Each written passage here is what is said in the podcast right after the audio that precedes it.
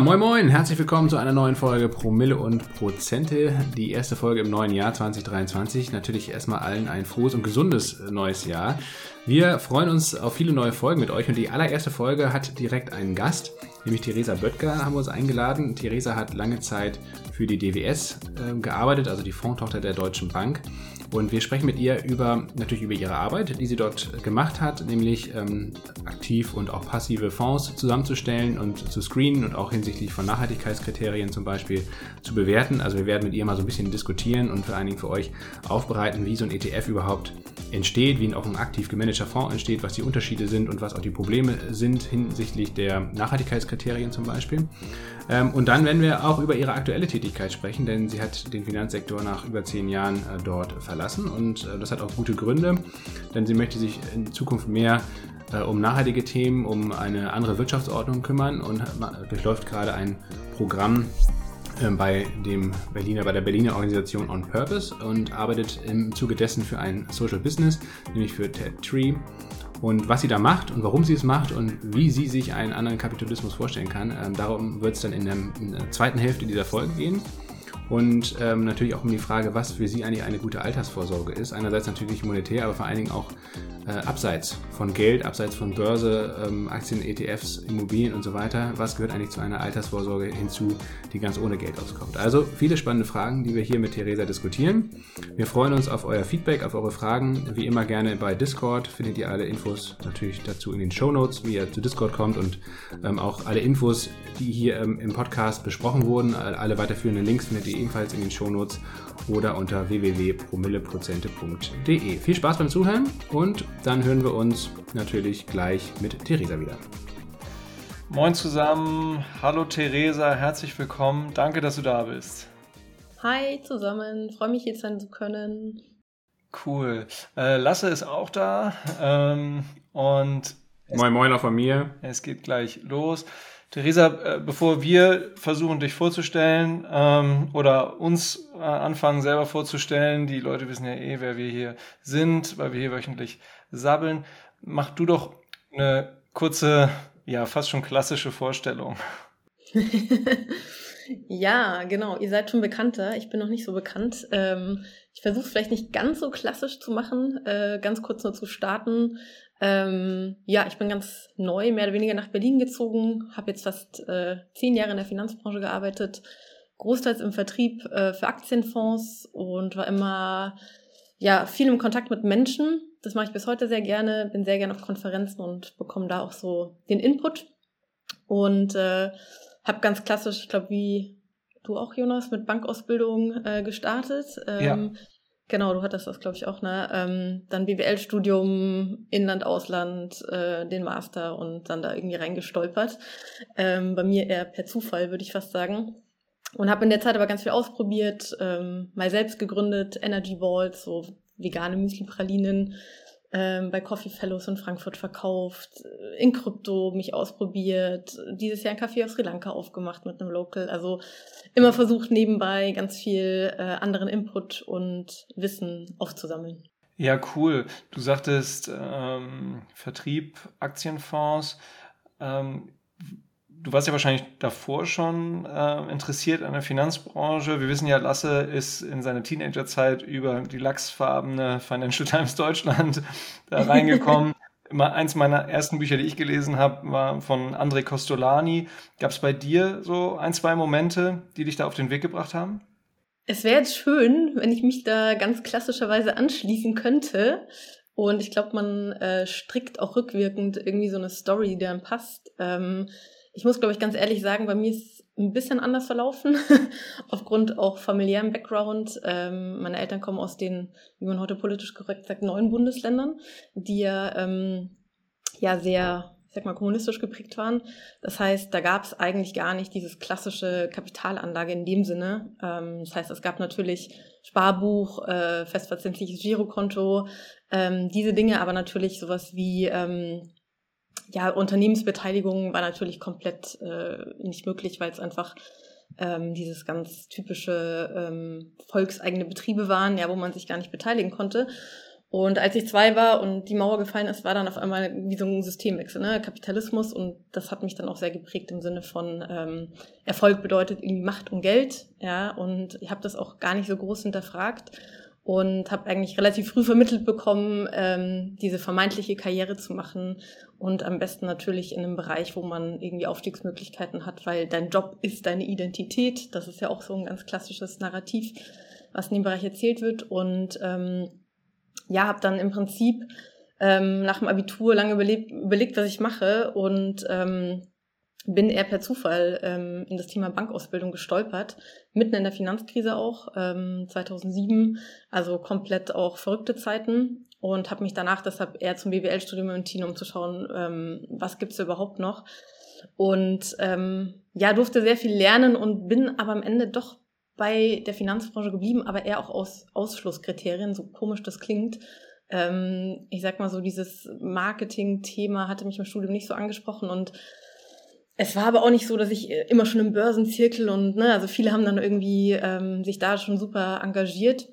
Es hat sich ehrlich gesagt eher immer alles so ergeben und ich bin da so reingerutscht und fand super spannend, weil natürlich ähm, ich sag mal, das Wissen, langfristige Kapitalanlage unfassbar wichtig ist und glaube ich immer wichtiger wird, gerade wenn man überlegt, welchem geopolitischen Umfeld, Zinsumfeld äh, wir uns befinden und man immer mehr auch selber für die eigene ähm, Rente, Altersvorsorge und so weiter tun muss. Also von daher gibt es, glaube ich, bei mir nicht diesen klassischen, das Buch habe ich gelesen und ähm, das habe ich dann mitgenommen, sondern bei mir war es eher, je länger ich dabei war, habe ich eigentlich gemerkt, ähm, wie wichtig ähm, das Wissen über Kapitalanlage ist, was wir auch heute immer mehr sehen und dass es ohne dem, egal welchen Job ich eigentlich mache, nicht mehr geht.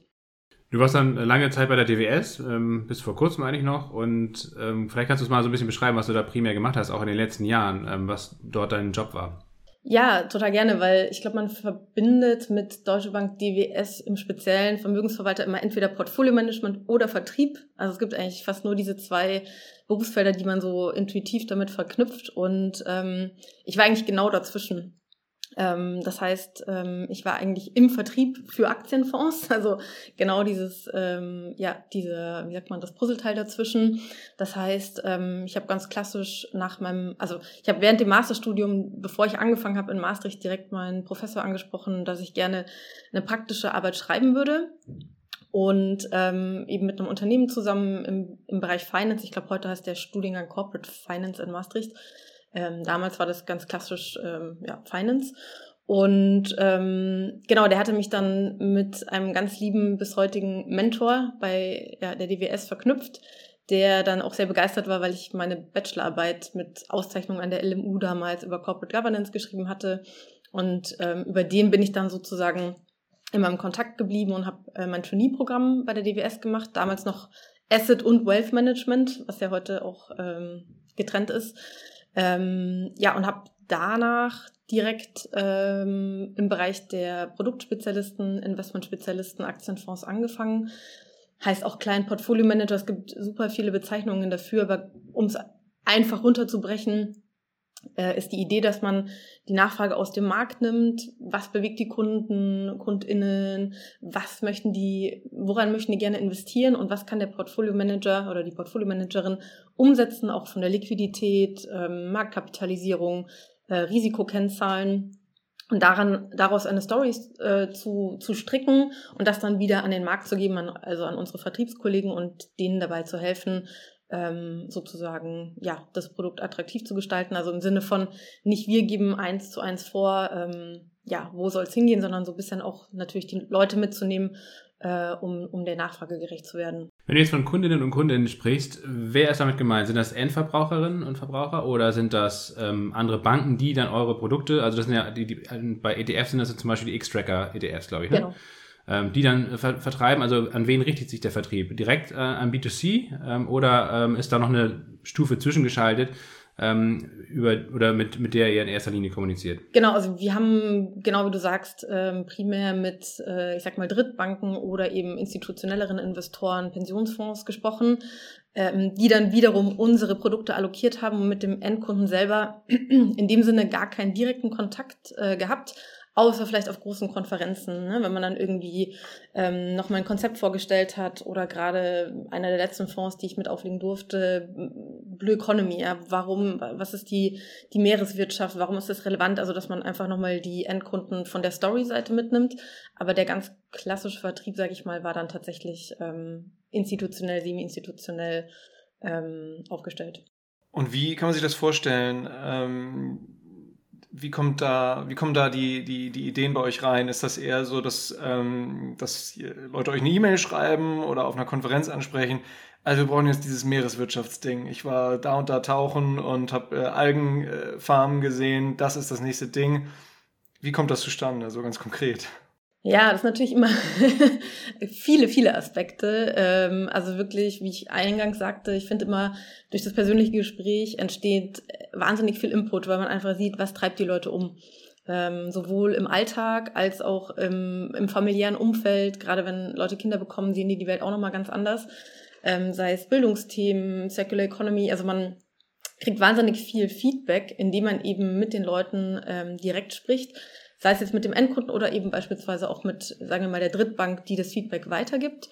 Und ähm, genau, dadurch bekommen wir auf der einen Seite den Input, aber man sieht es natürlich auch an den Flows, ne? also an den Nettomittelzuflüssen und Abflüssen bestehender Produkte.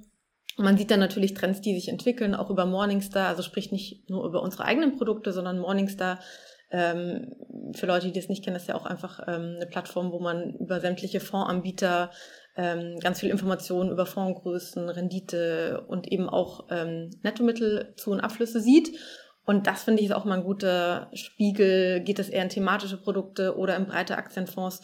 Das heißt, es ist so ein bisschen eine Kombination, ähm, was kriegen wir direkt aktiv wieder gespiegelt, was sehen wir im Markt und natürlich ganz wichtig auch regulatorisch, ähm, was ist so ein bisschen die, die Stoßrichtung, in, in der wir auch ähm, unseren fiduziären Auftrag erfüllen müssen.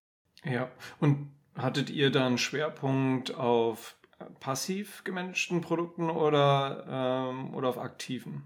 Also ich persönlich war im aktiven Bereich immer unterwegs ähm, in meiner ganzen Zeit bei der DWS. Aber klar, ähm, gerade wurden die X-Tracker angesprochen. Wir haben natürlich auch eine ganz große passive Palette, die auch immer weiter ausgebaut wurde. Ähm, das heißt, das ist eigentlich beides ähm, ja, sehr gut vertreten. Das heißt, man möchte natürlich auch den Kunden beides anbieten können, ohne da Positionen beziehen zu wollen, äh, erstmal, sondern dem Kunden zu überlassen, was er für sich vorteilhafter äh, empfindet. Vielleicht nochmal für diejenigen, die jetzt zuhören und gar nicht so sehr den Unterschied kennen zwischen aktiv und passiv gemanagten Fonds, vielleicht kannst du das nochmal so ein bisschen aufdröseln und vielleicht auch die, ja, auf die Unterschiede eingehen, äh, was Kosten anbelangt, ähm, aber auch was Zusammensetzung dieser Fonds anbelangt, zum Beispiel Mechanismen irgendwie, vielleicht auch den Aufbau, vielleicht unterscheidet sich auch der Aufbau dieser Fonds. Mhm. Ja, gerne. Ich glaube, es ist auch immer noch ähm, eine recht aktuelle Diskussion, äh, ob man jetzt eher aktiv gemanagte oder passiv gemanagte Fonds äh, da rein investieren sollte. Bei den aktiven Fonds ist es oft natürlich so, dass man wirklich einen Stockpicker als Portfolio-Managerin ähm, auf dem Fonds sitzen hat. Das heißt, jemand, der wirklich ähm, selektiert ganz spezielle Aktien, oft sehr eng konzentriertes Portfolio, also wenige Titel, teilweise 30 bis 50 nur, ähm, weil er eine ganz starke Überzeugung zu einem Thema oder zu diesen Titeln hat, weil er vielleicht auch ein Nischenwissen hat, das man so leicht am Markt nicht bekommt. Das ist so ein bisschen ähm, ja, sage ich mal, Expertenwissen mit sehr konzentriertem Ansatz und auch einer hohen Gewichtung im Portfolio.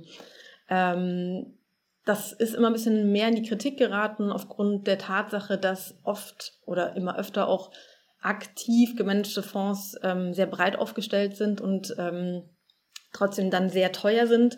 Und ähm, manche Kunden sich dann fragen, warum soll ich jetzt dieses aktive Portfolio auswählen, wenn ich das vielleicht auch passiv abbilden kann. Das heißt, noch breiter aufgestreut, also noch diversifizierter. In der Regel bildet das sehr oft ähm, ganze Indizes ab, also einen ganzen DAX beispielsweise oder den MSCI Welt und das zu viel geringeren Kosten. Und gerade wenn man überlegt, dass es ja auch neue Apps gibt, wo man selber vielleicht, ne, man liest so viel, man hat so viel Informationen und möchte selber die ein oder andere Aktie sich dazu kaufen, ähm, haben sich auch Leute entschieden zu sagen, ich möchte den breiten, meinetwegen MSCI Welt und habe dann meine einzelnen Stockpicks. Das heißt, ähm, es stellt sich bis heute die Frage, was liefern aktive Aktienfonds für einen Mehrwert? Und ich komme ja aus dem Bereich und man sieht auf jeden Fall, dass es da immer noch einen Mehrwert gibt, vor allem in Bereichen, wo ja, wo man so schön sagt, wo noch Informationsasymmetrien vorliegen. Also gerade in Bereichen, wo ich noch nicht ein riesiges Wissen vielleicht im Markt habe. Ähm, das kann zum Beispiel der Small Mid-Cap Bereich sein, also Unternehmen, die noch relativ ähm, klein von der Marktkapitalisierung sind. Oder eben in Bereichen, ich hatte gerade Blue Economy angesprochen oder auch andere, ich sage jetzt mal thematische Nischen, die noch nicht so gut erschlossen sind im Nachhaltigkeitsbereich, wo ich wirklich ein wahnsinniges Expertenwissen oder auch mir Experten ranholen muss, um das Unternehmen neben den finanziellen Kennzahlen äh, einschätzen zu können und da eben äh, ein mögliches Upside, ähm, ja, also einfach da eine Überzeugung entwickeln zu können. Das heißt, ich würde auch gar nicht das eine oder andere empfehlen. Ich glaube, ähm, das hängt immer so ein bisschen auch ab, wie sehr hat man sich selber mit Themen beschäftigt. Also wie weit bin ich mit meinem eigenen Research vorangegangen. Ähm, und mit passiven Produkten zu starten, ist sicherlich nicht verkehrt, um überhaupt ein Exposure zu haben. Gerade jüngere Leute, die vielleicht noch nicht das hohe Einkommen haben und zu geringen Kosten erstmal starten wollen. Und ich denke, das weitere Wissen baut man sich mit der Zeit auf. Und wenn man ein tolles Thema findet und vielleicht ein Portfolio Manager Ranking, wo man sagt, da bin ich, der macht über Jahre einen super Job, ähm, da bin ich auch bereit, mehr Geld für auszugeben, dann spricht natürlich nichts dagegen, das genauso zu tun. Und da gibt es sehr gute Fonds, ja. Ähm, vielleicht ganz kurz mal, weil du ja eben auf, ausschließlich in diesem aktiven äh, Bereich warst. Wie läuft dann so ein Einzelscreening ab? Bist du oder deine KollegInnen teilweise in die Unternehmen reingegangen ähm, oder wenn ihr dann das Unternehmen, Aktienbeteiligung an einem Unternehmen hattet, seid ihr dann auch mal auf die Hauptversammlung gegangen und habt da äh, im Sinne der Aktionärinnen, Aktionäre gewettert äh, oder auch gelobt? ja, schwierige Frage. Ähm, also wie läuft so ein Aktienscreening ab? Ähm, natürlich müssen wir eine riesige Anzahl an Aktien screenen, gerade wenn man im, im Large Cap, also im Bereich ähm, von Unternehmen unterwegs sind, die ähm, große Bewertungen haben. Und ich hatte gerade schon gesagt, es gibt die finanziellen Kennzahlen. Also wenn ich mir die Bilanz ganz klassisch anschaue, das habt ihr im Podcast bei euch ja auch schon oft äh, erzählt. Egal, ob ich mir beispielsweise die äh, Kennzahlen rund um Kostenstrukturen, Gewinnmargen angucke, Umsatzzahlen, Wettbewerbsumfeld, wie viel wird in Research und Development gestellt. Also diese ganz klassischen Finanzkennzahlen, Bewertungen sind natürlich relevant. Aber, wie du sagst, ganz wichtig, der persönliche Kontakt. Ähm, also wir treffen mindestens zweimal im Jahr das Management, in dem wir selber vor Ort sind oder die zur DWS kommen und sind dort im Austausch und ähm, bekommen da natürlich ein super Bild, in ganz vielerlei Hinsicht. Ähm, ändert sich das Management jedes Jahr, sitzt da jedes Jahr jemand Neues vor mir? Ähm, sind das dieselben Leute? Und wenn es dieselben Leute sind, haben sie auch dieselben Auffassungen? Und wenn sie nicht dieselben Auffassungen haben, warum haben sie die nicht mehr? Haben sie sich ähm, vielleicht auch positiv entwickelt? Ähm, also das heißt, dieser persönliche Kontakt ist äh, extrem wichtig und das ist gerade im aktiven Portfolio-Management natürlich äh, ein Alleinstellungsmerkmal und wahnsinnig wichtig. Was das Thema Hauptversammlung angeht, haben wir ein eigenes Team gehabt bei der DWS, ähm, die sozusagen das Proxy Voting das ausgeübt haben und auch bei Hauptversammlungen gesprochen haben. Das hat in der Regel das Portfolio Management nicht selbst gemacht, sondern die sind ganz im engen Austausch und die Kollegen vom Corporate Governance Team sind auch in den Management Meetings dabei. Das heißt, das ist jetzt nicht losgelöst voneinander, aber ähm, das ist dann insofern ausgelagert, dass sich Leute wirklich ganz konkret mit problematischen Themen vielleicht beschäftigen und die dann aktiv auf Hauptversammlungen ansprechen können. Ähm, mega spannend. Ganz kurze Frage zu, den, zu dem Team, das äh, auf den Hauptversammlungen dann war und das äh, vorbereitet und nachbereitet hat. Haben die sich auch ja, innerhalb der Branche mit anderen äh, Fondsanbietern oder Banken abgesprochen oder gibt es da Kontakte? Teilweise gibt es ja bestimmt ähm, starke Überschneidungen bei den Interessen, die dann gegebenenfalls auf so einer Hauptversammlung dann auch vertreten werden könnten. Ja, also das ist natürlich also relativ schwierig im Sinne von Absprachen dürfen ja in der Form auch überhaupt nicht stattfinden. Ähm, das würde auch eher in eine aktivistische Richtung gehen. Also im Sinne, ist man ein aktivistischer Investor ähm, oder ist man wirklich einfach daran interessiert, ein aktives Engagement äh, auszuführen. Das heißt nicht nur Proxy Voting Haken dran zu machen, sondern aktiv seine Bedenken zu äußern. Und da hat jeder ähm, ja jeder Fondsanbieter, sage ich mal, auch seine Richtlinien. Bei uns sind es natürlich ähm, eine Vielzahl an Richtlinien, ähm, an denen man sich orientiert, sei es jetzt beispielsweise internationale Normen, die nicht verletzt werden dürfen, ökologische, soziale Standards. Also wir haben da unsere Liste, an der wir uns orientieren. Natürlich trifft man sicherlich auf der Hauptversammlung auch andere Investoren oder auch Aktivisten, mit denen sich man austauscht, aber es gibt jetzt keine, sage ich mal, ähm, ja, treffen, wo man jetzt überlegt, wie man da möglichst ähm, effektiv vorgehen kann, weil das natürlich auch wieder das Thema Transparenz verletzen würde etc. Und, und gar nicht möglich ist in der Form. Ja, als aktivistischen äh, Investor, da klingelt bei mir so zumindest so im deutschen Bereich so das Kürzel KKR gerade so ein bisschen. Oder, oder ähm, der, der, der Gründer oder Großmacher von, von Knorrbremse, ähm, mittlerweile ist er ja verstorben. Ähm, ja, aber ja, danke dir dafür. Du hast das Thema Nachhaltigkeit ja eben schon so ein bisschen angesprochen oder angeschnitten. Und äh, das ist auch letztendlich ein Thema, was bei uns hier im Podcast oder was unsere Community auch immer sehr stark umtreibt. Einerseits natürlich, wie man überhaupt nachhaltig investieren kann, inwieweit ähm, die ESG oder SRI-Kriterien, ähm, die ja primär bei ETFs dann relevant sind, inwieweit die überhaupt aussagekräftig sind oder ob das eigentlich letztendlich eher ja, so eine Art von Greenwashing ist, wenn man letztendlich einen großen passiven Fonds, also einen ETF hat, inwieweit man da überhaupt von Nachhaltigkeit sprechen kann oder von Nachhaltigkeitskriterien, weil die natürlich gar nicht so sehr äh, überprüft werden können. Ähm, vielleicht kannst du da mal Einblicke geben, wie sich überhaupt diese äh, genannten Kriterien entwickelt haben, ähm, warum sie auch sicherlich zu Recht äh, teilweise in der Kritik stehen ähm, und ob man das eben auf aktive Art und Weise besser machen kann, wenn man halt ganz gezielt Unternehmen untersucht, ähm, auswählt und dann in einen Fonds packt. Ja, genau. Also es ist ja die Diskussion seit, ich glaube, mittlerweile schon vielen Jahren. Ähm, wie definiere ich das? Wie messe ich das? Also die Messbarkeit ist ja am Ende des Tages die, die kritische Komponente. Ähm, und ich hatte gerade schon gesagt, die finanziellen Aspekte werden ja bei der Analyse mit ähm, einbezogen und aber auch die nicht finanziellen. Und das sind eben genau die sogenannten ESG-Kriterien. Ähm, die sind mittlerweile standardmäßig vorgesehen bei jedem Investment Case äh, für ein Einzelunternehmen.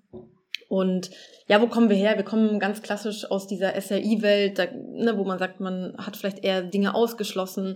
Dann ging es in die Richtung Best in Class. Man guckt sich an, wer ist der Beste innerhalb der elf MSCI-Sektoren, ähm, innerhalb des Subsektors vielleicht hinzu, okay, ich möchte vielleicht auch einen Impact generieren, also dieses ähm, nicht nur Positiv-Screening und Best in Class, sondern auch Impact-orientiert.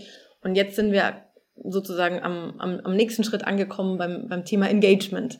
Ähm, das heißt, nicht nur ähm, quantitativ vorzugehen und Dinge auszuschließen oder zu screenen oder ein Ranking zu erstellen, sondern auch qualitativ eben in den Dialog gehen, ins Gespräch, in die Diskussion und das auch öffentlich zu machen. Das ist halt ähm, so ein bisschen die Krux weil ich auf der einen Seite mit dem Unternehmen ähm, mir vielleicht sogar Experten für bestimmte thematische Sachen ranhole, die auch schon Kontakte zum Unternehmen haben und dann genau die Themen anspreche, die eben sehr kritisch sind, dann vielleicht sogar das Feedback bekomme, dass das Management das verbessern möchte.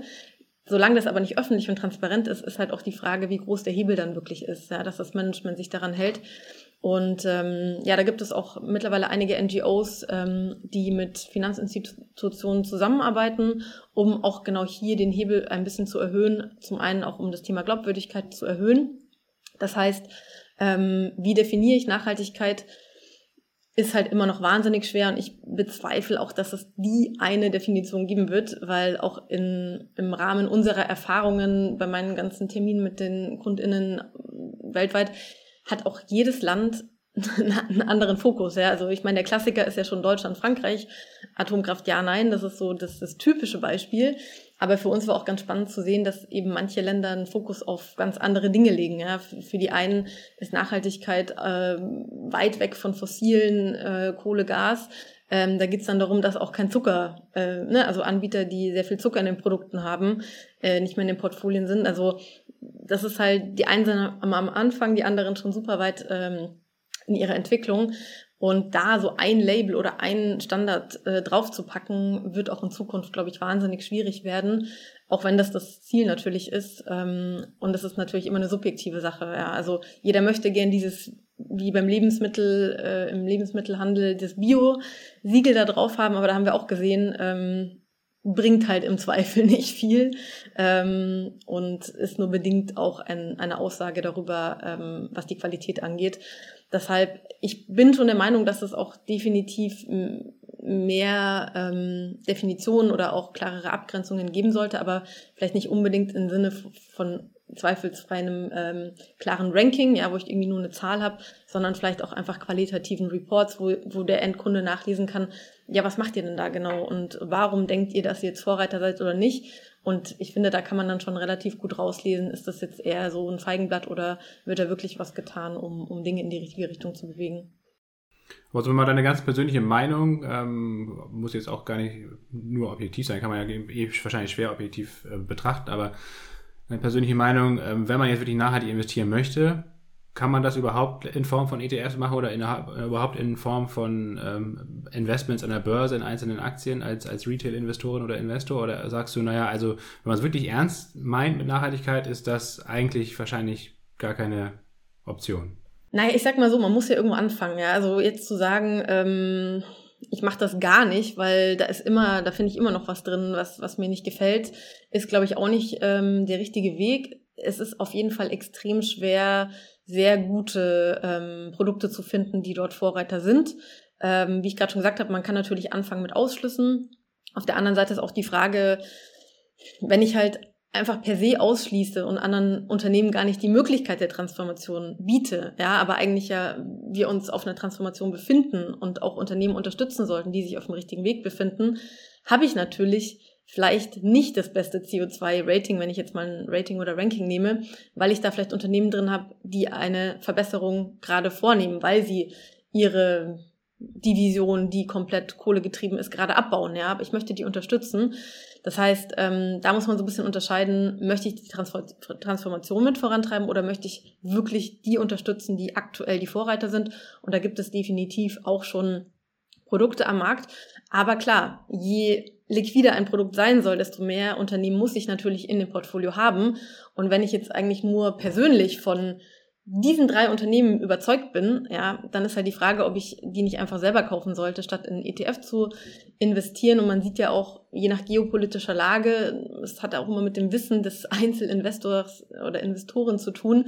Ähm, selbst wenn ich noch so überzeugt bin von Nachhaltigkeit, gibt's halt Jahre wie aktuell das letzte und dieses, ähm, wo leider nachhaltige Aktien natürlich wahnsinnig abgestraft werden, weil der Fokus einfach auf einem ganz anderen Sektor liegt, den wir überhaupt nicht mehr unterstützen wollten. Aber alle sich jetzt natürlich auf das Thema Energie einschießen, weil ich ne, auf einmal eine riesen Nachfrage, da kann ich jetzt Rendite generieren. Und die, die eigentlich an das Thema Nachhaltigkeit geglaubt haben, stehen renditetechnisch vielleicht nicht so gut da.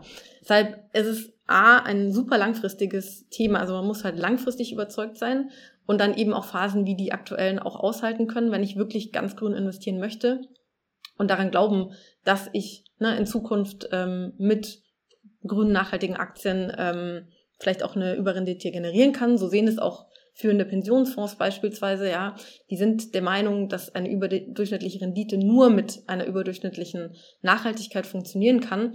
Aber man muss halt wie immer am Kapitalmarkt oder Aktienmarkt, äh, auch Krypto, wo auch immer, einen, einen sehr langen Atem haben. Und wenn man davon überzeugt ist, dann eben auch da dranbleiben. Also es ist schon möglich, aber ich würde auch nicht sagen, dass es einfach ist. Ja, Erinnert mich gerade ein bisschen, auch äh, um es ein bisschen alltäglicher äh, zu formulieren, manchmal an den eigenen Diät- oder Ernährungsplan. Ähm, wenn man da mit äh, bekannten Freundinnen und Freunden spricht, merkt man auch schnell, dass jeder so seine Prioritäten hat. Ne? Die eine legt Vollwert auf keine Milchprodukte, die andere Person sagt, ja, das und das geht doch, weil hier, ich mache lieber gar keinen Zucker. Also ähm, da sind wir irgendwie alle Menschen und merken wir auch hier wieder immer wieder in der Community über die Fragen, über das Feedback, ähm, ja, dass sich da eigentlich fast alle in so einem ähm, Spannungsverhältnis auch mit einem latent schlechten Gewissen befinden, dass man irgendwie da, da, wo man wandelt, irgendwie trotzdem äh, ja Umwelt irgendwie zerstört oder wie auch immer sich sich über den eigenen Konsum ja, nicht strafbar macht im gesetzlichen Sinne, aber wie gesagt, das schlechte Gewissen begleitet irgendwie jeden von uns so ein bisschen. Ja, definitiv, ja. Aber besser, also ich bin immer der Meinung, Hauptsache etwas machen als gar nichts machen. Ne? Also jeder kann seine Meinung haben, aber ähm, solange man irgendwie das im Rahmen seines Möglichen versucht voranzutreiben, ist immer noch besser als vor Verzweiflung vielleicht ähm, gar nichts zu machen. Ja, voll. Ich fand das auch ähm, gut, was du sagtest mit dem mit der Transformation. Unterstützen wir möglicherweise auch die, die wirklich viel Effort reinpacken, um sich sich zu verändern. Das spricht ja äh, nicht selten eben dann doch auf sehr große Dickschiffe, Blue Chips zu, die natürlich wahrscheinlich teilweise Jahrzehnte brauchen, um, um, um CO2-neutral zu werden oder um wirklich in jeder ähm, Country Division auch ähm, soziale Standards zu erfüllen, die wir jetzt hier meinetwegen zum Beispiel in Deutschland als erstrebenswert erachten. Ähm, also ich glaube, genau, wir werden uns immer irgendwie, also der Weg ist das Ziel, auch wenn es manchmal platt klingt. Ja, und es gibt auch ganz spannend, weil du es gerade ansprichst, es gibt auch teilweise Unternehmen, ich will jetzt vielleicht nicht die Namen unbedingt nennen, aber sagen wir mal im Bereich der Schifffahrt zum Beispiel, ja, einer der, der schlimmsten CO2-Emittenten, die sagen, wir werden in Zukunft äh, unsere nächste riesige Flotte 20x ähm, werden wir nur noch mit Wasserstoff betreiben. Und man weiß jetzt schon, dass es die Technologie in dem Sinne noch nicht gibt, aber die wird auch nicht produziert, wenn keine Nachfrage da ist. Und sowas finde ich dann immer sehr mutig, einfach zu sagen, ähm, wir werden das machen und dadurch generieren wir eine Nachfrage, auch wenn es die noch nicht gibt. Ne? Also es ist ja auch ein Business-Risiko, diese Transformation mitzugestalten. Und das sind dann Unternehmen, ne, da, da muss man sich auch als Investor fragen, möchte ich dieses Unternehmen unterstützen, aber wenn ich das mache, gibt es ein anderes Risiko. Wenn es funktioniert, habe ich natürlich einen, einen riesen Upside, aber das ist wie immer kein, kein Risiko, keine Rendite und das ist das Problem auch oft an den Märkten, dass äh, ja die InvestorInnen, gerade wenn sie auch keine Zeit für Research vielleicht haben oder die Experten um sich sitzen haben, natürlich äh, gar nicht ähm, ich sag mal, kalkulierte Risiken eingehen können, weil ihnen das Wissen fehlt. Ja, die wollen die Transformation oder vielleicht das grüne Wachstum unterstützen, aber wissen gar nicht, wo sie ansetzen und lassen es dann lieber ganz. Und so finde ich es halt wichtig, dass dann vielleicht Großkonzerne sagen, okay, wir gehen hier ein Risiko ein, ähm, weil wir wirklich daran glauben, dass die Zukunft anders aussehen muss. Du bist inzwischen nicht mehr bei der DWS. Hm, wie hat sich dein Blick auf den Kapitalmarkt denn während dieser Zeit, also bei der DF, DWS warst und dort tätig warst, ähm, verändert mit den Jahren? Ähm, vielleicht gab es ja einen Prozess ähm, und vielleicht gab, hat dieser Prozess ja auch irgendwie dazu geführt, dass du vielleicht irgendwann dann ähm, jetzt dich dazu entschieden hast, wegzugehen aus der Finanzbranche. Vielleicht kannst du mal so ein bisschen beschreiben, was da mit dir passiert ist, bevor wir dann natürlich ähm, darauf zu sprechen kommen, was du aktuell machst. Genau, ich habe jetzt ganz viel, äh, ich habe gerade selber gemerkt, fast noch so gesprochen, als ob ich noch bei der DWS bin. ja, Wir. immer auf jeden Fall in Präsenz. Ja. das ist halt immer sehr prägend, so lange Jahre äh, in einem Unternehmen zu arbeiten, auf jeden Fall. Äh, das prägt einen selber. Aber ähm, ja, ich möchte die Zeit auch gar nicht missen und ähm, will auch von, also vornherein eigentlich sagen, ne, dass ich jetzt nicht gegangen bin im Sinne von äh, dort arbeiten nur schlechte Menschen und ähm, Ne, also das nicht, sondern ich bin einfach der Meinung, dass ähm, ja man seine Zeit und sein Wissen äh, am besten vielleicht so einsetzen kann, ja, dass man vielleicht einen größeren Impact oder Purpose äh, generieren kann. Generell ist, glaube ich, jetzt auch nicht unbekannt, dass ähm, gerade die Finanzbranche ja einfach die Profitmaximierung als oberste Maxime hat. Ja, das ist äh, kein Geheimnis und äh, ich war lange Teil davon. Von daher ähm, ja, ne, stehe ich auch dazu, dass ich da lange Teil dieses Systems war. Und es ist ja auch immer so das Argument, das ist ja der fiduziäre Auftrag, die Kunden möchten das, äh, die KundInnen. Und dann muss man sich aber auch manchmal vielleicht fragen, wer sind denn die KundInnen? Ja, also wer hat denn überhaupt Zugang zum Kapitalmarkt? Von ähm, ja, mittlerweile acht Milliarden Menschen haben das vielleicht zwei Milliarden. Also das sind immer noch wahnsinnig privilegierte Menschen, die oft ähm, überhaupt die Chance haben, Geld zurückzulegen oder Geld zu investieren. Ähm, das heißt, ähm, die, ja, die, den Job, den wir da machen, ist halt sowieso nur für einen, einen sehr geringen Teil der Bevölkerung. Und die Frage ist immer, auf Kosten welcher andere Mitglieder der Gesellschaft machen wir halt diesen Job. Ähm, und was ich gerade schon gesagt habe, ähm, natürlich reden wir auch mit äh, größeren Institutionen und Pensionsfonds, aber man muss sich halt auch fragen, ähm, gerade die, die EndkundInnen, die dann investieren und eben, wie ich gerade schon gesagt habe, nicht ähm, die Möglichkeit haben, mit unabhängig, unabhängigen Beratern zu reden oder ein erfahrenes Umfeld haben, oder ausreichend Zeit für Research, auch noch die sind, die die höchsten Kosten tragen, ähm, weil sie eben nicht die großen Summen investieren können. Das ist immer so, ja, eine, eine schwierige Gratwanderung, ähm, nein, dann vielleicht noch Education mitzugeben, wo man sagt, das gibt's auch im Internet alles, aber dann trotzdem sich zu entscheiden, ist halt sehr, sehr schwierig, eine unabhängige Meinung zu bekommen. Und das Thema, was ich auch schwierig finde, das trifft vielleicht nicht nur die Finanzbranche, sondern auch andere große Branchen, dieses wahnsinnige Ungleichgewicht von ähm, Menschen mit, ich nenne es einfach mal Verantwortung. Ja, da ist natürlich die Finanzbranche an, an dem einen absoluten Extrem im Sinne von, es gibt sehr viele Manager, die sehr viel Geld bekommen dafür, dass sie eben eigentlich Verantwortung für ihre MitarbeiterInnen übernehmen sollen und auch dafür, dass sie Risiken eingehen. Und teilweise ist es so, also ich habe ganz tolle Manager auch gehabt, ne, das soll jetzt auch gar kein Bashing sein. Das ist einfach generell ein systemisches Problem, dass oft äh, diese Menschen in hohen Positionen mit hohen Gehältern leider nicht immer vielleicht die Risiken eingehen, für die sie bezahlt werden und auch die Verantwortung übernehmen, für die sie eben diese hohen Gehälter bekommen und das vielleicht sogar noch auslagern, indem sie das an externe Berater geben, die nochmal teurer bezahlt werden, während man auf der, auf dem anderen Extrem eben ja, ich nenne jetzt mal wirklich das Extrem, beispielsweise unbezahlte Care-Arbeit hat, ja, wo Menschen vielleicht ein wirklich viel höheres Maß an Verantwortung gesellschaftlich übernehmen, wo aber eben ganz klar wird, äh, Leistung wird eben nicht belohnt, ja.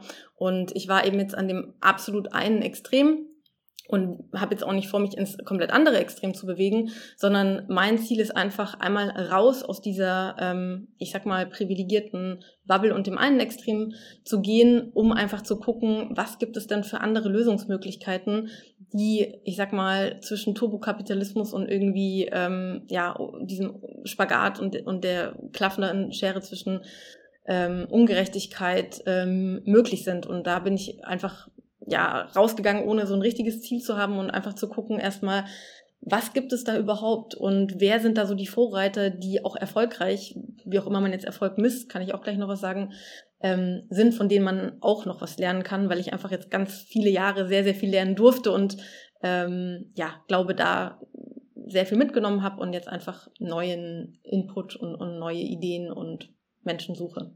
Mega spannend. Ich kann mir, ich kann mir vorstellen, ähm, also erstmal erkennt man sich ja immer wieder selber auch in solchen äh, Personal Change oder ja, ist ja eigentlich so ein Lebenschange oder Lebensabschnittschange wieder. Jedenfalls ja. ging das mir äh, gerade bei den Ausführungen immer mal wieder so, dass ich dachte, ah, ja, ja. Ähm, und ich glaube auch viele, die hier ähm, zugehört haben, denen geht das äh, auch so. Du hast gerade gesagt, ähm, kannst auch noch mal was zur Erfolgsmessung sagen, aber vielleicht vorweg noch mal, du ähm, konntest auch ja wahrscheinlich einerseits schon Menschen kennenlernen, die da, die da schon sich länger in diesem Bereich bewegen, in, in dem du jetzt sag mal kürzlich eingetaucht bist. Ähm, aber vielleicht hast du auch schon Unternehmen kennengelernt, die da, die da auch schon Vorreiter sind. Ja, vielleicht kannst du dazu kurz was sagen. Ja, auf jeden Fall. Ähm, genau, ich bin jetzt seit äh, Sommer eben oder seit Oktober ehrlich gesagt, äh, fällt mir gerade an, in dem äh, On-Purpose-Programm heißt das eben. Und was die machen, ist, dass sie eben mit ähm, Unternehmen zusammenarbeiten, die, ja, sag ich mal, Sinn vor Gewinn setzen. Ähm, viele denken dann gleich an Gutmenschentum und Non-Profit oder ja, NGOs.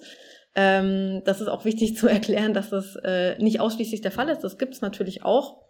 Aber die Idee ist, Menschen wie mich mit Berufserfahrung fünf bis zehn Jahre mit eben äh, Sozialunternehmen, also ja, Unternehmen, die irgendwie sozial ökologisch motiviert unterwegs sind, zusammenzubringen.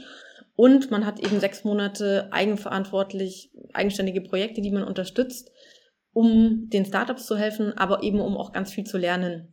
Das Ganze ist eingebettet in Trainings, wo man auch wahnsinnig äh, spannende, ja, neue Einsichten bekommt und Einblicke und eben, wie du sagst, auch von Leuten erfährt, die schon erfolgreich im Sinne von vielleicht nicht Turbo-Skalierung und Turbo-Wachstum und den klassischen Turbo-Kapitalismus, KPIs, äh, allein KPIs auch schon wieder so, äh, Kennzahlen äh, getrieben werden, sondern ähm, die einfach ein, wenn man so möchte, natürliches Wachstum haben, die organisch wachsen, aber eben nicht äh, ja dieses absolut ähm, auch unnötige, übermäßige Wachstum haben, sondern ähm, ja, mehr auf das Soziale achten. Das heißt, wie definieren sie sich? Sie definieren, definieren sie vielleicht eher darüber, ähm, wie hoch der Turnover der Mitarbeiter ist, also dass möglichst wenig Leute kündigen, ähm, wie der Zusammenhalt ist, was der Mehrwert der Gesellschaft ist und nicht nur der Mehrwert für ähm, den VC-Fonds beispielsweise. Also nicht nur quasi ähm, Shareholder getrieben, sondern dass eben alle Stakeholder auch mitgenommen werden. Also gibt es ganz, ganz, ganz viele, kann ich auch gleich später nochmal was dazu sagen, ähm, ja, andere Faktoren neben den ähm, ja, ganz klassischen Renditeaspekten, Wachstumsaspekten, ganz klassisch BIP, ja, Bruttoinlandsprodukt, Wachstum, Wachstum. Ähm, Gerade in, von einem Hintergrund, wo wir uns fragen müssen, ist das grüne Wachstum wirklich in der Form möglich? Das war auch so ein Grund, vielleicht noch zu der Frage davor, warum ja, ich da ein bisschen weggegangen bin aus der Finanzbranche, ähm, weil ich das selber persönlich ein bisschen kritisch sehe ähm, und ja, auch sehr spannende Unternehmen kennenlernen durfte, die da schon erfolgreich sind. Selber bei einem gerade arbeite. Ähm, und genau, also von daher, es gibt, kann ich auch gerne was sagen, wenn es von Interesse ist, aber Einhorn ist, glaube ich, eins der Unternehmen, die immer ganz groß äh, auch in, in vielen Podcasts vertreten sind. Ecosia, ähm, auch im Verantwortungseigentum. Ähm, aber es gibt wirklich eine Vielzahl an Unternehmen, die zum einen im Verantwortungseigentum sind, sehr zufriedene Mitarbeiter haben, erfolgreich sind, was auch äh, die Umsätze angeht, aber eben nicht dieses noch mehr und immer so Exit getrieben sind, ja, den möglichst größten Exit beim Börsengang, äh, um ja die Glocke beim IPO klingeln zu können. Das ist halt nicht das Endziel, sondern wirklich ähm, langfristig einen Mehrwert für die Gesellschaft ähm, zu generieren. Also für mich extrem inspirierend und ich bin super dankbar, dass ich da äh, gerade auch bei, bei dem aktuellen Unternehmen, bei dem ich arbeite, ähm, reinschauen durfte. Ja, ich finde die, diese Social Business Idee ja auch nach wie vor sehr, sehr inspirierend. Hab da habe vor über zehn Jahren schon meine Bachelorarbeit darüber geschrieben cool. und meine Masterarbeit zu Postwachstum und habe dann ja auch mit dem Geil Motor Podcast da viele interessante Persönlichkeiten ähm, interviewen dürfen. Ähm, und äh, habe jetzt, als ich jetzt mich vorbereitet habe auf das Gespräch mit der Theresa, auch echt mit Freude festgestellt, dass da ja ähm, viele, viele Parallelen bestehen. Du arbeitest jetzt bei Tapetree, Tapetree heißt das, ne? Das Unternehmen. Mhm, genau. Tapetree. Ähm, und vielleicht kannst du mal erklären, was du da machst, ähm, was dein Aufgabenfeld ist und was das Unternehmen natürlich auch macht. Genau. Ähm, die gibt's auch erst seit einem Jahr, von daher ähm, gerne mal angucken, sind noch nicht ganz so bekannt vielleicht. Und die Idee ist, ähm, bargeldlose Kla äh, Zahlungen fürs Klima äh, zu nutzen. Ähm, das heißt Gebühren mit Sinn. Jeder Shop, in den ihr geht, ähm, wir hatten es vorhin schon mal ganz kurz, äh, Silent Green, Mars, äh, kleiner Werbeblock für sozusagen leckere Cafés in Wedding, ähm, zahlen wir mittlerweile ja ganz oft bargeldlos. In Berlin nicht ganz so häufig, vielleicht wie in anderen Städten, aber ähm, ihr kennt alle die ganz klassischen stationären Geräte, geht aber auch online. Ähm, und dafür muss natürlich jeder Shop eine Gebühr entrichten. Und die Idee ist, dass ähm, der Großteil der Gebühren ähm, direkt in Aufforstungs- und beispielsweise Waldschutzprojekte gehen bei Taptree und eben nicht quasi einfach nur wieder für Gewinnmaximierung ähm, verwendet werden. Das heißt, ähm, jedes Unternehmen, das bei uns mitmacht, ähm, kann davon ausgehen, dass circa ein Kilogramm CO2 pro Transaktion äh, direkt gebunden wird. Und das kommt halt super gut an bei gerade Bio-Hotels oder Outdoor- und Fair-Fashion-Läden. Und ähm, Warum können wir das machen? Weil das Unternehmen eben im Verantwortungseigentum ist. Ich habe es jetzt schon relativ oft erwähnt. Vielleicht sage ich nochmal einen Satz, was das überhaupt ist. ähm, genau, also Verantwortungseigentum ist im Prinzip eine Alternative zu ähm, herkömmlichen Eigentümerstrukturen. Also es gibt ja eine Aktiengesellschaft, GmbH, unterschiedlichste Rechtsformen. Und das wird im besten Fall eine neue Rechtsform werden, ähm, soll auch im Koalitionsvertrag ähm, oder sollte dort vorgesehen sein, ist jetzt natürlich vor dem Hintergrund der aktuellen Lage ein bisschen in den Hintergrund gerutscht. Ähm, das wird dann GmbH mit gebundenem Vermögen heißen. Und das bedeutet einfach, dass das Unternehmen sich selbst gehört. Das heißt, ähm, das kann nicht vererbt werden oder nicht aufgekauft werden, ähm, sondern die Gewinne bleiben in dem Unternehmen. Und dementsprechend ist es für Taptree auch möglich, ähm, durch die Kartenzahlungen und die Gebühren, die reinkommen, also unsere Umsätze, ähm, um die circa 80 Prozent äh, direkt in die ähm, Aufforstungsprojekte zu investieren. Der Gewinne wahrscheinlich, ne? Und, der Gewinne, der Gewinne, sorry, genau. Ähm, zu investieren. Und den Rest verwenden wir natürlich, äh, um überhaupt das Business äh, am Laufen zu halten. Aber das ist das Schöne daran, ähm, dass das sozusagen nicht eben investiert werden muss in Anführungsstrichen, um noch mehr Marketing und noch mehr und ähm, sozusagen noch schneller zu wachsen und noch größer zu werden und, und möglichst schnell an die Börse zu gehen, sondern der Purpose ist wirklich ähm, sozusagen was zurückzugeben und in dem Fall ähm, dem Klima was zurückzugeben. Ja, wunderbare Idee auf jeden Fall. Ein ähm, bisschen inspiriert äh, bei Ecosia. Ich glaube, ein ähnliches Modell, auch ich glaube sogar mit den ähnlichen Zahlen, 80 Prozent des Gewinns ja. fließen in Ausforschungsprojekte. ja, ich bin auch großer Fan. Den Christian Kroll, den kenne ich ja auch schon länger. Der, der residiert ja auch direkt im Wedding äh, bei uns vor der Haustür da ähm, ja. mit, mit Ecosia. Und auch dort werden, also quasi, ne, Ecosia könnt ihr auch gerne mal googeln, wie man so schön sagt. Ähm, ist eine Bitte Suchmaschine. nicht googeln, sondern Ecosian. Gibt es da schon ein Wort? Genau, ja, also e-, Ecosia Google und dann direkt auf Ecosia okay. äh, umswitchen und ähm, auf allen Endgeräten nur noch Ecosia benutzen. Da ist auf Grundlage von Bing, also von Microsoft, äh, aber mittlerweile auch mit viel eigenen Tools auf jeden Fall, die das Ganze dann um, ummauern oder noch verbessern, auch die Suche verbessern und natürlich, wie gesagt, 80 Prozent der, der Search Erlöse, äh, Gewinne fließen dann in Aufforstungsprojekte und so sind immerhin 150 Millionen Bäume schon ähm, gepflanzt worden, stand jetzt, glaube ich, 20, Anfang 2023, seit 2009, glaube ich, ähm, gibt es das Unternehmen ja schon. Also ähm, eine, sehr, eine sehr coole Sache. Und ja, auf jeden Fall ein Paradebeispiel dafür eben, wie du es eben schon gesagt hast, Social Business, letztendlich Gewinnmaximierung ähm, ist nicht an erster Stelle, sondern die, äh, die, Maximierung eigentlich von sozialem oder ökologischem Nutzen eigentlich oder von gesellschaftlichem genau. Mehrwert mhm. ähm, ganz allgemein. Jonas, die nächste Frage gehört, gebührt dir. Du bist ja auch schon langer Zeit im Social Business ähm, Bereich aktiv. Ähm, auch aktuell, dein aktueller Arbeitgeber kann man ja auf jeden Fall, ja gut, Social Business ist es nicht, Social aber zumindest ist es ein, ein ökologisch wertvolles äh, Geschäftsgebaren. Ja, genau, ich äh, im Bereich oder im Food-Bereich für Hersteller, für unabhängige Hersteller für vegane Ernährung oder ähm, ja, Milchalternativprodukte, Joghurt-Alternativprodukte.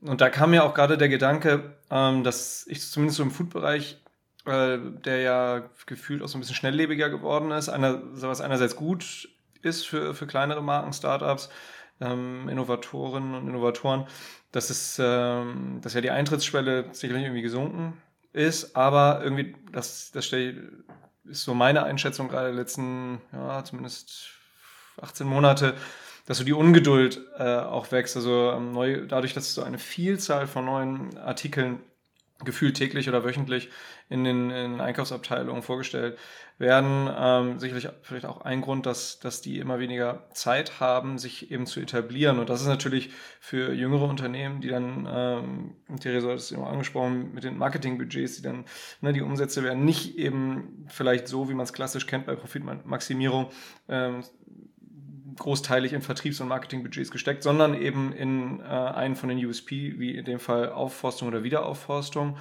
Und da kam mir auch eben der Gedanke, dass äh, man eben als jüngeres Unternehmen dann ja irgendwie dann doch angewiesen ist auf die Geduld der, der anderen Stakeholder, ähm, die, die extern sitzen. Und das können dann eben auch große Kunden sein. Und wenn man sich natürlich die Handelslandschaft anguckt, das, äh, dann sind das eben Giganten wie, wie eine Rewe, Edeka oder Schwarzgruppe, Kaufland, Lidl oder sowas, ähm, die ja im besten Fall bekommt man die Transformationsprozess ähm, dazu, diese Verantwortung auch zu erkennen, dass sie eben durch diese Einkaufsmacht und diese POS-Macht, die sie haben, weil sie eben zehntausende Outlets haben oder auf die einzelne Handelskette gesprochen tausende Outlets haben, eben da einen wahnsinnigen Hebel haben. Und wenn man sich die Websites der Unternehmen anguckt, dann muss man nicht lange scrollen, dass da eben steht, wir möchten äh, Kunden für nachhaltige Artikel äh, begeistern und so weiter und so fort. Aber wenn man dann feststellt, ja. Wirtschaftskrise kommt, ähm, sorry für meinen langen Monolog, treten dann doch die alten Muscle Reflexes ein, die dann doch von der Profitmaximierung ähm, und dem klassischen Eigentümerverhalten geprägt sind. Und das wäre sozusagen auch so mein ja, Wunsch, ähm, sicherlich idealistisch gedacht, aber ich glaube, Rutger, äh, irgendjemand hat mal gesagt, wir müssen Idealisten werden, um echte Realisten sein zu können.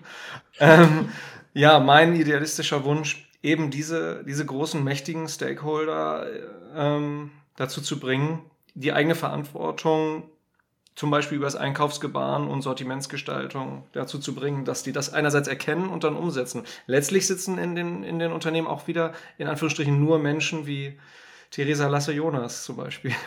Ja, vielleicht noch ergänzend dazu, was glaube ich manche auch vielleicht nicht direkt auf dem, oder ja, man denkt dann vielleicht nicht so weit als Biocompany Alnatura und, und wie sie heißen. Ähm, ne, allein die Tatsache, vielleicht diese Bäume zu pflanzen oder ökologisch sozial unterwegs zu sein und das zu kommunizieren, meinetwegen marketingtechnisch, kann ja einfach eine andere Form von Marketing sein, um wieder Kunden zu binden an das Unternehmen. Ne? Also im Sinne von, ähm, ich habe dann vielleicht einfach einen Tracker und zeige, wie viele Bäume ich mit Taptree ge gepflanzt habe, schon dank der KundInnen. Und das kann ja genauso oder vielleicht sogar eine bessere Marketingmaßnahme sein, als, ähm, was weiß ich, wie viel Social Media ähm, Klicks oder Werbung zu schalten. Ähm, das ist vielleicht einfach, das ist dieses Umdenken, an dem wir arbeiten, ne? dass man vielleicht über den Purpose ähm, ja trotzdem profitabel sein kann und vielleicht sogar noch mehr Kundenloyalität äh, bewirken kann, weil man eben diesen guten Zweck verfolgt. Ja, und dieser Reflex, den du vorhin auch ähm, meintest, der, den du in der Finanzbranche teilweise äh, erlebt hast, die Kunden wollen das ja. Und sich und auch ja. irgendwie, ne, dass dann irgendwie ein großer Handelskonzern, ähm, ja, die wollen ja billig. Und man sieht doch, die kaufen ja nur in den Price-Offs und die kaufen die günstigen Sachen, aber ich glaube, da wird sich an der einen oder anderen Stelle viel zu einfach gemacht. Aber wir können da nicht in die Tiefe äh, gehen. Ähm, aber ich denke, ja, das ist so ein Feld, der, der diverse Sektoren betrifft. Wahrscheinlich ähm, genug Stoff für die nächste Podcast-Folge mit dir, Theresa. Aber wir müssen so langsam zum Abschluss kommen und wir hätten noch einige Fragen jetzt ähm, als Fazit oder wie gesagt zum Ende hin ähm, hinsichtlich deiner eigenen Altersvorsorge vielleicht noch. Ähm, wir haben jetzt ja viel über den Aktienmarkt gesprochen, viel über ETFs und so weiter und so fort. Und klar ist, wenn man an Altersvorsorge denkt, immer dieses monetäre Investment irgendwie im Vordergrund. Aber wenn du jetzt mal über eine solide Altersvorsorge nachdenken würdest, ganz abseits von monetären Investments, also nicht nur keine Aktien und ETFs, aber auch keine Immobilien, Krypto, Gold, was auch immer man da so kaufen kann, sondern was zählt für dich denn eigentlich äh, zu einer soliden Altersvorsorge ganz unabhängig von Geld? Ja, ähm, musste ich mir auch ein bisschen Gedanken machen, erstmal, ähm, wie ich das vielleicht für mich oder mir für andere auch wünschen würde. Und ähm, ich finde, man muss immer auch so trennen, Altersvorsorge verbindet man auch gleich wieder so mit der Rente. Ja, also man geht dann in Rente und dann verändert sich alles. Und äh, ich bin generell der Meinung, dass man ähm, das vielleicht ein bisschen holistischer denken sollte und ähm, ja, bin daher der Meinung, dass ähm, eine solide Altersvorsorge vor allem mit, äh, auch wenn es ziemlich abgedroschen manchmal klingt, aber einfach ähm, stetigen, äh, man spricht ja auch von lebenslangen Lernen ne, und ähm, Anpassungsfähigkeit, also einfach das Thema, wir befinden uns äh, bei New Work sagt man VUCA, ja, der VUCA-Welt, Volatilität, äh, Uncertainty, Complexity, Ambiguity. Ähm, also sprich, alles ist stetig im Wandel, es wird immer schwieriger, Zusammenhänge herzustellen, es gibt immer mehr Unsicherheit. Und ähm, wenn ich eigentlich jetzt schon ähm, eine gute Vision haben möchte und ähm, im Alter auch gut vorsagen möchte, finde ich es eigentlich relativ wichtig, ähm, ja, eine Anpassungsfähigkeit sich anzueignen in unterschiedlichsten Lebensphasen, ähm, sich auf andere Gegebenheiten einzustellen. Das ist so das eine.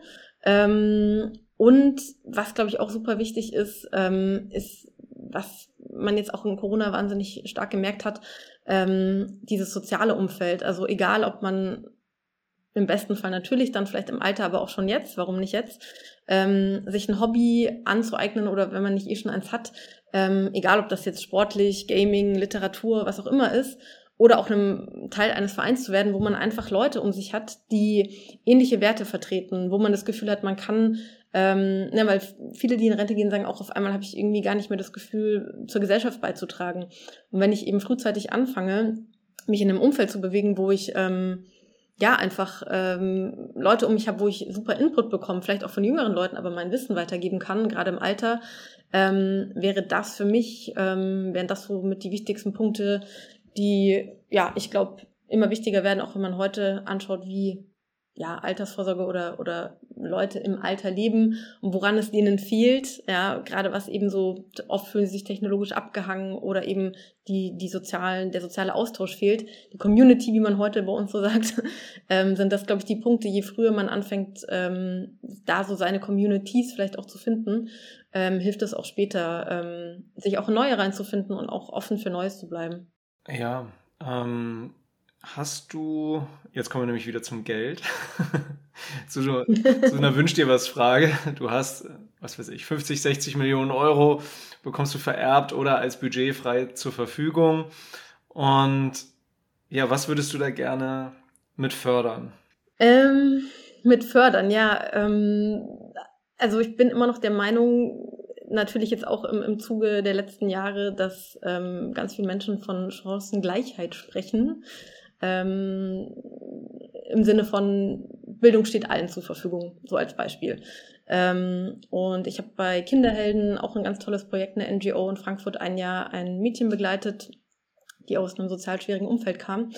Und da hat man eben gesehen, dass Chancengleichheit manchen Menschen trotzdem nichts bringt, weil die einfach ähm, ganz andere Probleme haben. Ne? Also ähm, die war zum Beispiel eine Zwillings, hatte eine Zwillingsschwester, die Schwester durfte in, den, ähm, in die Nachmittagsbetreuung und sie nicht, weil sie auf das dreijährige zusätzliche Geschwisterchen aufpassen musste. Das heißt, ähm, die ist wahnsinnig zurückgefallen sprachlich ähm, von ihrer ähm, Entwicklung her auch wenn der, die Nachhilfebetreuung da ist, ja, es gibt einfach viel zu wenig ähm, Chancengerechtigkeit, will ich es mal so nennen. Deshalb würde ich ähm, vor allem in dem, also wie das konkret aussieht, ist schwer zu sagen, aber für mich wäre super wichtig, mehr Zielgerechtigkeit im Sinne von Startgerechtigkeit zu haben und individueller fördern zu können, sei das über Kinderhelden oder eben ganz individuelle Bildungsangebote, auch was das Thema Hate Speech, Social Media, mentale Gesundheit und so angeht also Bildung finde ich ähm, wahnsinnig wichtig, weil das die ganze Gesellschaft voranbringt, ohne dass ich jetzt ähm, den Leuten immer helfe, sondern die können sich einfach selber dadurch helfen. Und ganz wichtiger Punkt auch ist ähm, meines, meiner Meinung nach ähm, das Thema sowas wie sozialer Wohnungsbau. Ähm, gerade wenn wir die Klimakrise anschauen, immer mehr Leute aus dem ja, sogenannten globalen Süden, die dort nicht mehr leben werden können in Zukunft, werden immer mehr nördliche Hemisphären kommen wir haben jetzt schon ein wahnsinniges Wohnungsproblem und ähm, die ganz tollen Luxuswohnungen, die dann oft ähm, aus dem Ausland leider aufgekauft werden und vor Ort den Leuten wenig bringen, ist meiner Meinung nach auch ein Riesenproblem. Ich halte jetzt auch nichts von der Mietpreisbremse, muss ich kurz vielleicht noch dazu sagen, aber ähm, es muss irgendwie neue Konzepte geben, die ähm, das Leben und das gemeinschaftliche Leben vielleicht über mehrere Generationen auch kombiniert ähm, möglich macht, gerade auch wenn man in die Zukunft denkt und überlegen muss, was uns da noch an ähm, ja, Migrationsbewegungen erwartet. Voll gut. Und da sind wir ja wieder auch bei positiver Community, aktiver Gestaltung, Austausch, genau. nicht nur im Alter, aber generationenübergreifend. Und das, ja, wer dicht beieinander wohnt und Austausch hat, it's a match. Genau. Super, danke, Theresa. Äh, unsere Zeit hier ist rum. Äh, fast eine Stunde haben wir ja geschnackt mit dir. Wir wünschen auf jeden Fall ähm, erstmal natürlich herzlichen Dank für deine Zeit, dass du ähm, dir die Zeit genommen hast und wir wünschen dir ganz viel Erfolg und äh, noch viele gute Erkenntnisse ähm, jetzt in den nächsten Monaten ähm, bei On Purpose oder im Rahmen von diesem äh, On Purpose Programm, aber natürlich auch äh, vor allen Dingen danach, wenn es dann darum geht, vielleicht ähm, ja wieder irgendwo einen neuen Job anzutreten oder eine neue Aufgabe äh, zu erfüllen. Ganz, ganz lieben Dank. Hat sehr viel Spaß gemacht. Euch auch ganz viel Erfolg weiterhin und ähm, bin gespannt, was für weitere Themen dieses Jahr bei euch äh, weiter auftauchen. Ja, da sind wir auch drauf gespannt und ich glaube, also wenn, wenn die Community das jetzt nicht anders sieht, ähm, ähm, sollten wir auf jeden Fall mehr Gäste einerseits einladen und vor allem auch mehr Gäste wie dich, ähm, die in diesem ganzen Social Business Bereich ähm, aktiv sind und da vielleicht auch sicherlich nochmal das ja, die Gedanken mal so ein bisschen äh, erweitern und äh, nicht nur äh, die klassischen Finanzmärkte und die klassische Altersvorsorge sich ähm, zu Gemüte ziehen. Richtig, wir packen cool. ähm, als Links in die Show Notes auf jeden Fall ähm, Taptree und auch On Purpose, würde ich sagen. Ähm, das ist hier immer wieder gefallen. Die DWS äh, hat genug Umsätze, die lassen wir aus den Shownotes heute weg, bedanken uns aber insofern, dass die mit zu deinem Lebenslauf beigetragen haben. Also große Freude. Ich hoffe, euch allen an den Speakern zu Hause. Hat es viel Spaß gemacht. Und ähm, wir hören uns bald wieder, sowieso wöchentlich. Danke fürs Zuhören.